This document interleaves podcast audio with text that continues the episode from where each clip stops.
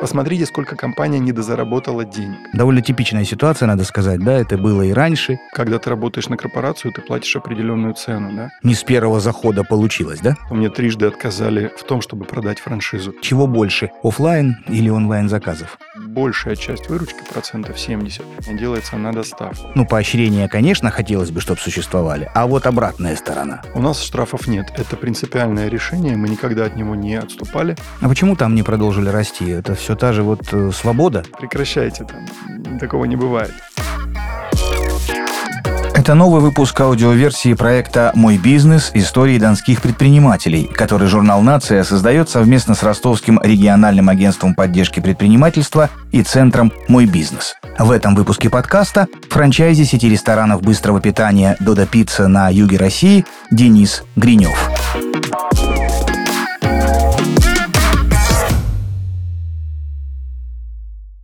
Денис, здравствуйте. Добрый вечер, Владимир. А в одном из интервью, в интервью журналу «Нация», вы сказали, я учился на преподавателя немецкого языка, но становиться им не собирался. Мне очень понравилась эта фраза. Довольно типичная ситуация, надо сказать, да, это было и раньше. Она такая вне времени. Это было и в 90-е, и сегодня так случается, учимся для корочки, да, и так далее. Но все-таки, какая мечта была в детстве о будущем? Уже не космонавт с милиционером и военным, что-то другое?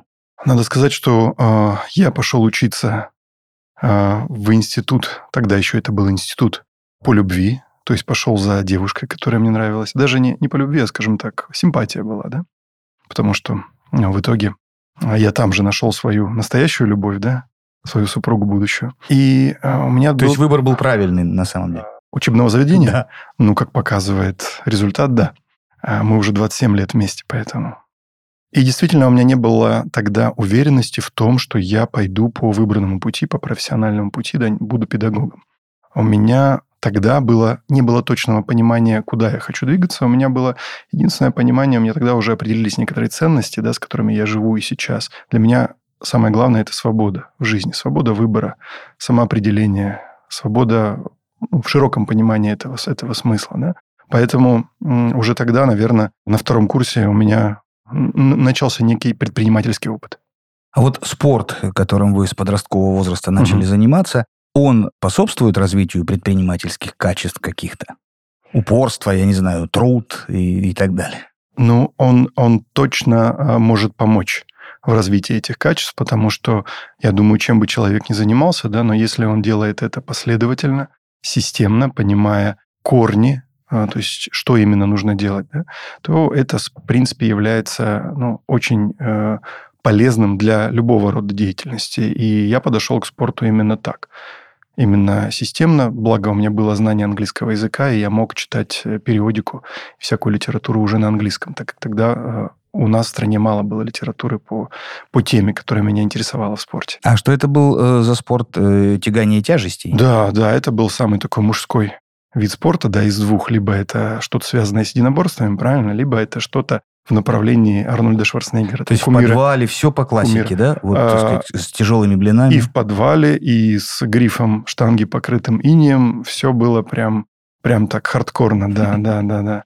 И тогда уже, когда э, мы ездили в Питер, там пару раз с родителями еще тогда, и э, мама ходила на различные театральные представления. Я тоже ходил, как бы, но меня больше интересовали вот эти вот, знаете, черно-белые тогда еще перепечатки э, американских журналов, которые тогда продавались в питерских ларьках Союза печати. Я их забирал и потом ночами э, читал, потому что жажда к знаниям была очень большая. Ну, естественно, это были журналы по спорту, да. И оттуда я как бы получал ту информацию, которую мои, мои э, соседи по спортзалу, да, коллеги, партнеры не могли получить. А у меня был английский, соответственно, я мог уже получать информацию. И это, наверное, заложило какое-то понимание связи между знаниями и успехом в любом деле, да, и системностью. Наверняка у вас есть история э, первых заработанных денег, да. да. Вот, я хочу, чтобы вы ее тоже для э, нашей аудитории, для наших слушателей рассказали. И она, э, насколько я знаю, тоже связана э, косвенно со спортивными какими-то вещами, правильно? Да, я даже могу рассказать э, две истории разного калибра. В одной из них я выступил как э, наемный сотрудник, да, а в другой уже как э, предприниматель. Первая история связана э, с моей супругой косвенно, точнее, с ее отцом, который, э, ну, можно сказать, тоже был предпринимателем уже в те, в те годы. И я периодически подрабатывал у него, подрабатывал грузчиком. И разгружал я сахар. Было это дело летом, когда ты разгружаешь сахар, ты потеешь. Да, я разгружал сам машину, хотел больше заработать. И делал я это перед тренировкой в спортзале. Вот я выгрузил эту машину в подвал, э, таская сахар на плечах, да. У меня, естественно, насыпалось все э, за шиворот, вот эта вот сахарная пыль. Потом я пошел в спортзал, и потом э, ребята, с которыми я занимался, долго ругались, потому что мы все прилипали к лавочкам. Потому что где бы я ни занимался, да, вот эта вот сахарная взвесь, которая у меня оседала на спине под майкой, она потом все лавочки были липкие, пришлось э, мыть. С кого-то вот сыпется вот... песок, а с Гринева сахар. Да, вот, так, вот такой вот был, да, сладкий, сладкий опыт первый, первых денег. Вот. А второй опыт был э, тоже достаточно интересный. Опять-таки, эм, я заметил, что нет спортивного питания, да, у нас в маленьком городе Таганроге, где я родился и вырос. И э, у меня была идея возить это все из Ростова-на-Дону, а потом из э, Москвы. Вот. Стартового капитала не было, соответственно, в поисках денег родители тоже мне не, не могли помочь. Папа у меня э, инженер, впоследствии там, мелкий предприниматель, а мама учитель. Вот, я искал в поисках стартового капитала, да, вот возможность какую-то получить деньги. И единственное, что я нашел, это бивень мамонта, висящий на стене у отца в гараже. А, это было такое наследие наших северных времен, куда родители ездили за большими деньгами. Я тоже там прожил 10 лет в Якутии, в поселке Быковский.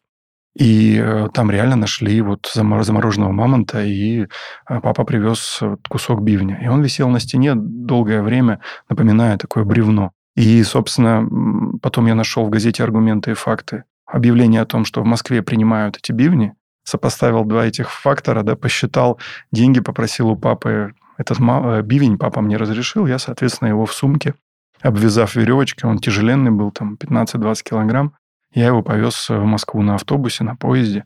Вот там его продал успешно. И, собственно, с этими деньгами пошел, купил протеин и привез. Так вот бивень мамонта трансформировался, конвертировался в мой первый стартовый капитал и в первый э, первую закупку спортивного питания, которую я потом продавал в, в книжном магазине, который находился ровно напротив моего университета. Да, и там сидел продавец, а я э, на паузах между парами ходил, собственно, проверял, как Замечательная история. Вот э, сейчас не очень популярным становится ссылаться на западный опыт, ну, по понятным причинам, да? Но вот все-таки работа в представительствах зарубежных компаний, э, которая у вас была, она что дала вам для э, дальнейшего развития? Я, собственно, пошел туда для того, чтобы получить э, опыт, получить знания, потому как гораздо дольше история предпринимательства, да, история бизнеса по понятным причинам в, англосаксонском мире да, э, живет, э, чем у нас. Мы, у нас только в 90-х начался легальный бизнес. Соответственно, там уже накоплен богатейший опыт, системный подход, обучение и так далее. Я туда пошел как в университет, да, как некий MBA. Но MBA, за который платят деньги, и где ты ну, в реальных условиях проверяешь... Ну, такая практика. Проверяешь то, то, чему учишься, да, и, собственно, за, за 12 лет э, я там получил массу опыта э, в управлении людьми, да, в мотивации, в системном подходе. В школе мне не давались точные науки, хуже давались гораздо, я гуманитарий. Вот там я научился считать хорошо, быстро достаточно.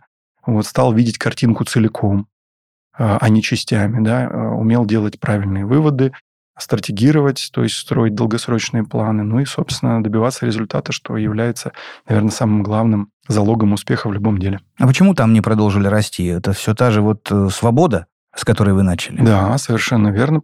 Когда ты работаешь на корпорацию, ты платишь определенную цену, да, за то, чтобы быть в обойме лучших, за то, чтобы получать продвижение. Это достаточно высокая цена ты всегда должен делать э, больше и лучше, чем другие. В том числе в плане физического времени, там, это поглощало все время. То есть э, ты мог работать по 7 дней в неделю, быть в командировках, постоянно разъезжать и так далее. Нервная нагрузка очень высокая, постоянные... Даже вот когда ты получаешь продвижение, это не то, чтобы тебя вызвали в основном, да и сказали там, молодец, Денис, вот тебе повышение. Нет, это делается не так. Ты лучший грубо говоря, в своем регионе, берут еще пяток таких лучших из других регионов, собирают на три дня где-то э, в каком-то офисе, и там, собственно, идет то, что называется assessment, это оценка, когда вы играете в деловые игры, решаете тесты, пишете тесты гуманитарные на русский язык, решаете математические тесты, и э, в итоге выбирают лучшего да, по показателям. То есть это тоже три дня сплошного стресса. И потом, если ты проиграл, соответственно, ты должен делать выводы. Если ты выиграл, ты молодец, ты двигаешься дальше. То есть это такая вот школа прям ну, достаточно жесткая.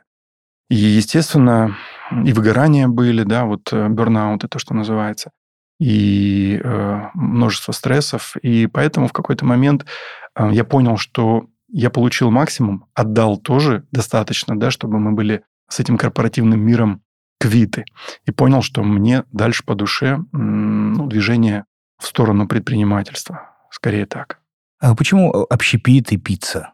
Да, из всего того, что вы могли выбрать, там, зная языки и имея такой опыт э, работы в зарубежных компаниях, вот пицца вдруг. Отчасти это был случайный выбор, конечно, и где-то эмоциональный выбор. Эмоциональный выбор обычно не считается да, чем-то, чем-то, наверное, разумным, но э, в моем случае это это сыграло хорошую роль. Да, я где-то выбирал э, сердцем, где-то логикой. Почему сердцем? Потому что ну, я понимал, что мне по душе то, э, что декларирует, что заявляет Федор Овчинников, человек, который придумал Дуду Пиццу, создал да, этот бренд. Это была такая вот часть выбора сердцем. Да? А логическая часть, я для себя рассудил, что когда сопоставляются старая сфера, общепит, и IT, да, получается ну, некий дисраптор, компания, которая может э, перестроить рынок, которая может э, стать лидером. А Дуда Пицца состоит именно из двух частей. Да, это старый привычный общепит, мы делаем пиццу, но все это делается на базе новых э, технологий. То есть IT э, является таким позвоночником компании, да, стержнем. И мне показалось, что вот сочетание вот, эти, вот этой вот классной идеи сделать такую оцифрованную компанию в старом бизнесе, плюс личные качества Федора, да, и плюс, так, если быть немного нескромным, какие-то мои качества, да, я тоже считал, что могу помочь, качества, навыки, приобретенные в международных компаниях. Вот я, этого было достаточно, чтобы сделать выбор. Достаточно быстро. Денис, ну давайте так, чтобы э, не сложилось впечатление наших слушателей, что у вас все получилось сразу на 100% э, на следующий день после mm-hmm. переговоров mm-hmm. с, э, владельцем, да, э, с основателем э, Дуда Пиццы. Э, скажем, что не все там было просто и не, не с первого захода получилось, да? Безусловно, конечно, сложности, сложности были, и начались они с того, что мне трижды отказали в том, чтобы продать франшизу. Но надо сказать, что тогда еще как таковой и франшизы не было. То есть это был самый-самый старт э, компании Дода Пицца, которая сейчас является лидером российского рынка, работает в 17 странах э, мира, да, и там она приближается к выручке в 1 миллиард долларов. Тогда это была скромная компания из Сыктывкара с 10 э, точками, вот точно меньше 10 даже. Э, мне отказали, отказали по достаточно логичным причинам. Да? Мне аккуратно сказали, что, э, Денис, мы вам откажем, мы вам не продадим франшизу, потому что ну, ну, ну, вы, вы топ-менеджер, да? вы тот человек, который привыкли сидеть э, в кожаном кресле, в хорошем костюме, беседовать с респектабельными людьми. А у нас, даже если вы владелец бизнеса, вы должны сначала поехать в Сыктывкар, как отшельник на месяц в подвал, а пиццерия была в подвале, и делать пиццу. А вы им, а я разгружал сахар, приводили аргументы? Конечно, такие? приводил, да. да. Но они говорят, ну, когда это было? Никто не возвращается из, из того мира в этот. Прекращайте там. Такого не бывает. Вот, я их убедил, сказав следующее. Я говорю, ребят, э, если бы вы не давали возможность стажироваться, говорю, я бы все равно захотел приехать к вам и поработать, по одной простой причине. Я хочу увидеть компанию изнутри. У меня есть опыт. Я понимаю, да, как атмосфера важна, как важна культура внутри компании. И более того, у меня есть очень прагматичная причина. Я хочу постоять на кассе и посчитать выручку, чтобы убедиться, что она та, которую вы декларируете. Я же тоже как бы, ну, не, не первый раз замужем, да? Ну, то есть этим, этим и поймали их, то есть добили их. А, нет, они мне отказали второй раз по Еще другой раз, причине, так. да. Они мне сказали, э, ну, окей, какой город хотите? Я говорю, Ростов, я там живу. Они говорят, нет, это слишком большой город, потому что, ну вот, вот если у вас не получится, вы испортите репутацию бренда в таком большом городе. Там бренда-то еще не было как такового. Ну, они-то так но они не уже, думали, да. Но они уже об этом заботились, да. Окей, вы мне отказали. Я говорю, давайте город поменьше, давайте Таганрог. Они мне отказали в третий раз, потому что Таганрог им показался большим. Но в итоге я их убедил. И мы остановились на Таганроге, и, собственно, э, я уволился, и ровно через две недели после отъезда из Киева, где я тогда жил, я был уже в Сыктывкаре. Давайте э, совершим такой обзор э, для наших слушателей э, ваш бизнес э, такой сегодняшний, да? Угу. Сколько э, пиццерий, в каких городах? Вот мы сейчас э, о некоторых из них поговорили, да? Сколько сотрудников у вас? Какая средняя выручка может быть э, одного заведения? И чего больше? Все-таки офлайн или онлайн заказов? Если описывать бизнес, то э, сейчас мы говорим о 18 работающих пиццериях в четырех городах. Две пиццерии строятся. Рестораны или пиццерии, мы называем это так и так. Я работаю, я имею эксклюзивные права, моя компания имеет эксклюзивные права на развитие бренда Додо Пицца в Ростове-на-Дону, в Таганроге, моем родном городе, в Воронеже и в регионе Большого Сочи, куда входит Адлер, Красная Поляна, а, ну и сам, собственно, Сочи, Лазаревская также. В целом во всех этих компаниях, да, которые, в которым я имею отношение, так или иначе работает э, около 600 человек, наверное, больше, больше 600 уже на данный момент. И сейчас э, мы на этапе стартапа, э, мы получили права и эксклюзивно будем развивать Додо Пицца на Бали. Вот. И мы сейчас на этапе стройки первой, первой пиццерии, первого ресторана. То есть это первая точка будет э, зарубежная вообще? У меня, да. Да, э, у вас, вот я э, об у, этом. У меня, да, у меня, да. Все-таки офлайн или онлайн? Вот сейчас это очень популярно. Ну, вот, да что мы там пойдем? Мы давайте закажем. Вот э, что, что круче? Окей. Я думаю, что э, будет правильным сказать, что когда вы видите пиццерию Додо Пицца, да, вот на любой улице нашего города, мало кто знает, что большая часть выручки, процентов 70, на самом деле делается не в ресторане, а делается на доставку. А на доставку удобнее всего заказывать через приложение. Да? Соответственно, подводя к вашему вопросу, ответ является онлайн.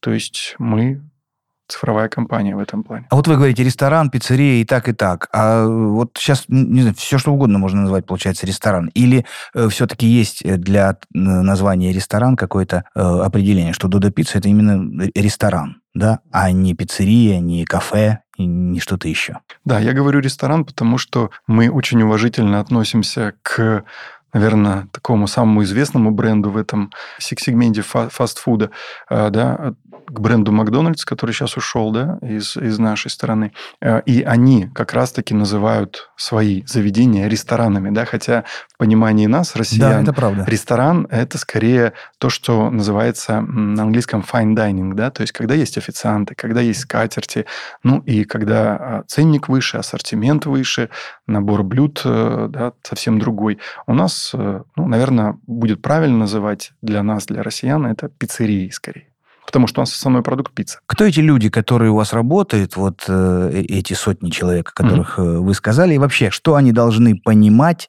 прежде всего э, для того, чтобы работать в Додо Пиццу у вас? 90 95% ребят, которые у нас работают, это и парни, и девушки, это студенты. То есть в этом плане наша компания играет большую, как мне кажется, социальную роль, потому что Большинство ребят, которые приходят, заполняют анкету, это те э, мальчики и девочки, которые никогда не работали. И мы даем им первый опыт. И даем его э, очень правильно, да, потому что у нас в компании ну, высокие внутренние ценности, э, очень правильные. Они, собственно, идут от Федора. В нашей компании они идут от меня и от моих э, коллег.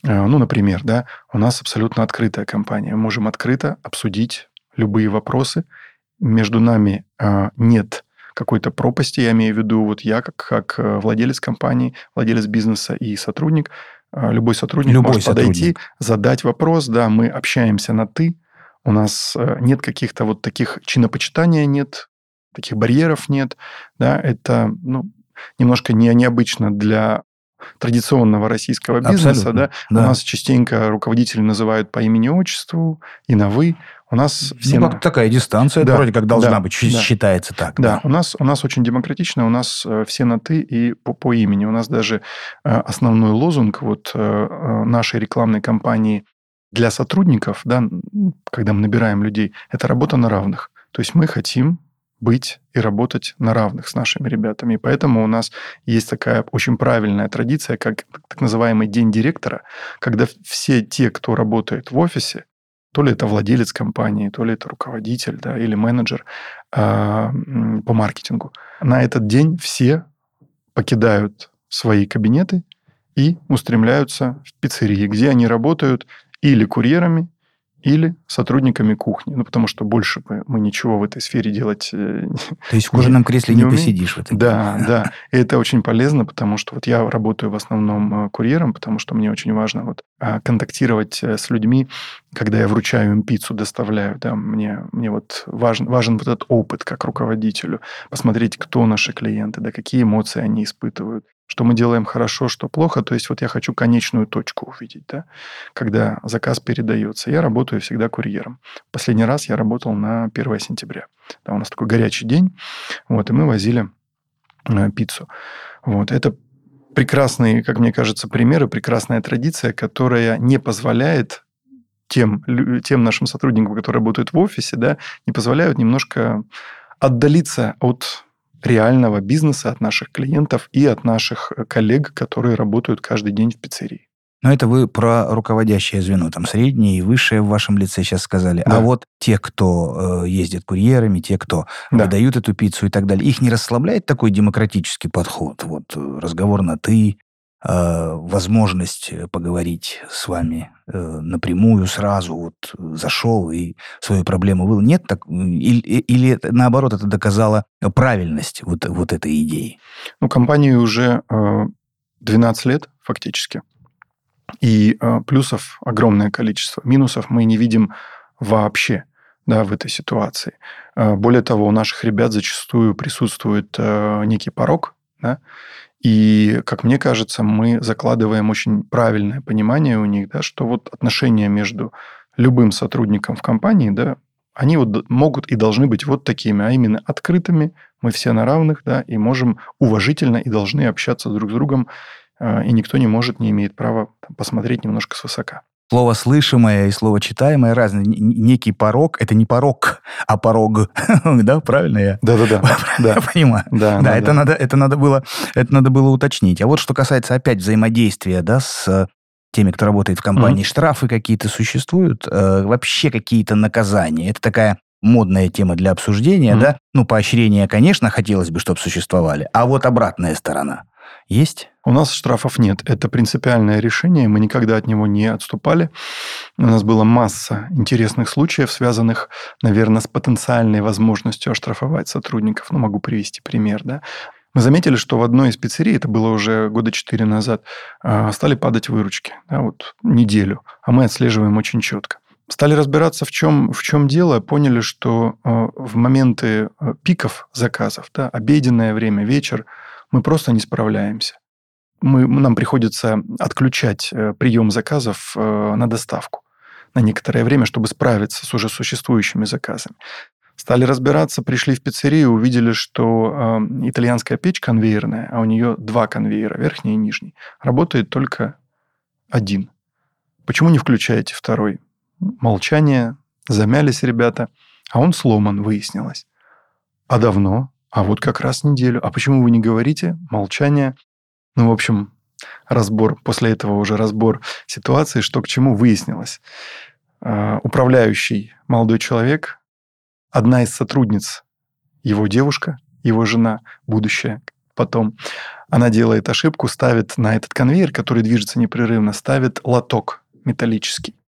Конвейер его прокручивает, ломается сам, стопорится – они в испуге, печь дорогущая, да, они думают, что будут последствия, они пугаются, да, по вот, собственно, предыдущему своему житейскому опыту. Уж слишком большая большой проступок, по их мнению, да, и они пытаются договар... договариваются со всей командой, что они скрывают это и сами пытаются найти мастера, который это все исправит за их счет. Финал. Мы разбираем, мы приглашаем всю команду виновников, в кавычках, мы говорим открыто, что, ребят, никогда так не делайте, вас никто не будет наказывать. Посмотрите, а, сколько клиентов остались без заказов да, из-за вашего решения. Посмотрите, сколько компания недозаработала денег. Посмотрите, сколько бонусов вы можете вы недополучить. У нас есть система бонусирования за определенную производительность. Да? Это неправильно. В общем, мы никого не наказали, мы э, объяснили людям, да, как нужно себя вести. И э, больше таких вот жестких ситуаций, когда люди шли вот по этому паттерну когда есть вина, нужно ее скрыть, переложить на другого. Больше у нас таких ситуаций не было. Тем более, когда э, это два близких человека, так сказать, там семья, да, вот скоро да, и да, так да. далее. Вот тему семейную затронули, если можно коротко, да, Денис? Очень хочу этот вопрос задать. У вас же тоже э, ваше дело это дело семейное, да?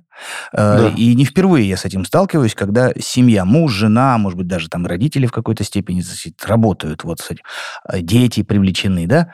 А, о чем-то еще говорите, кроме Дода пиццы вообще? Остается время? Да, я э, со временем мы научились не путать роли, да, и в семье мы э, супруги, а на работе мы, собственно, партнеры. Поэтому Потребовалось время, конечно, да, но э, в целом по-другому нельзя. Иначе все это будет смешиваться, роли будут смешиваться, и могут быть конфликты в семье, и может быть уже такая интоксикация работой, когда доза слишком большая. То есть э, с этим навели порядок? Да, Точно. да, справились. А, дайте несколько советов, пожалуйста, тем, кто собирается, может быть, сейчас открыть бизнес, ну вот именно в сфере фастфуда. Не просто заняться бизнесом, угу. это как-то общее, угу. а вот в вашей сфере. Мое глубокое убеждение, что самое главное – это э, хорошо разбираться в деле, который, который, который ты начинаешь, да, и э, начать с нуля, то бишь пойти и делать все самому своими руками, даже если есть начальный капитал. Потому что я видел массу примеров, когда люди ну, просто сразу ставили себя в позицию белого воротничка, человека, который не хочет пачкать руки, и тем самым лишали себя возможности понять изнанку, да, понять вот самые те вещи, которые скрыты для стороннего человека, для наблюдателя, даже для руководителя, если он не внутри. И, соответственно, они ну, не смогли максимально реализоваться да, на, на, на вот в, в, этой роли. То есть нужно начинать всегда с нуля. Второй э, момент всегда ставится на первое место клиент. И даже если вам кажется, что э, клиент не прав, да, это ваш выбор. Вы хотите доказать, что вы правы, или вы хотите, чтобы ваш продукт был классным, достойным, и чтобы вам по праву за него заплатили. И вот здесь всегда борьба эго и э, здравого смысла. И мой, мой голос всегда за здравый смысл. Ну и третье, наверное, нужно всегда любить э, людей, понимать, что бизнес э, невозможен в одиночку. Э, бизнес делается благодаря клиентам, в первую очередь, во вторую очередь благодаря сотрудникам. Да, вот такая пирамида. А уже на третьем месте владельцы, акционеры и прочее, прочее. Поэтому клиента вы будете вынуждены любить, иначе вы долго не протянете, а сотрудников тоже нужно любить, э, уважать, э, обучать. Сейчас э, очень, очень, как мне кажется, правильная концепция – это компания-университет, когда компания постоянно вкладывается в сотрудников, обучает. Сотрудники платят соответственно, там, добросовестным трудом, хорошим отношением. Вот. И нужно быть на равных, и тогда все получится хорошая точка для э, нашего сегодняшнего разговора. А вообще э, в нашем знакомстве с удовольствием хотел бы поставить запятую. Спасибо за то, что были сегодня с нами, отвечали на наши вопросы. Напомню, в нашей студии был франчайзи сети ресторанов быстрого питания «Дода Пицца» на юге России. Денис Гринев. Денис, спасибо. Спасибо за интересные вопросы, Владимир.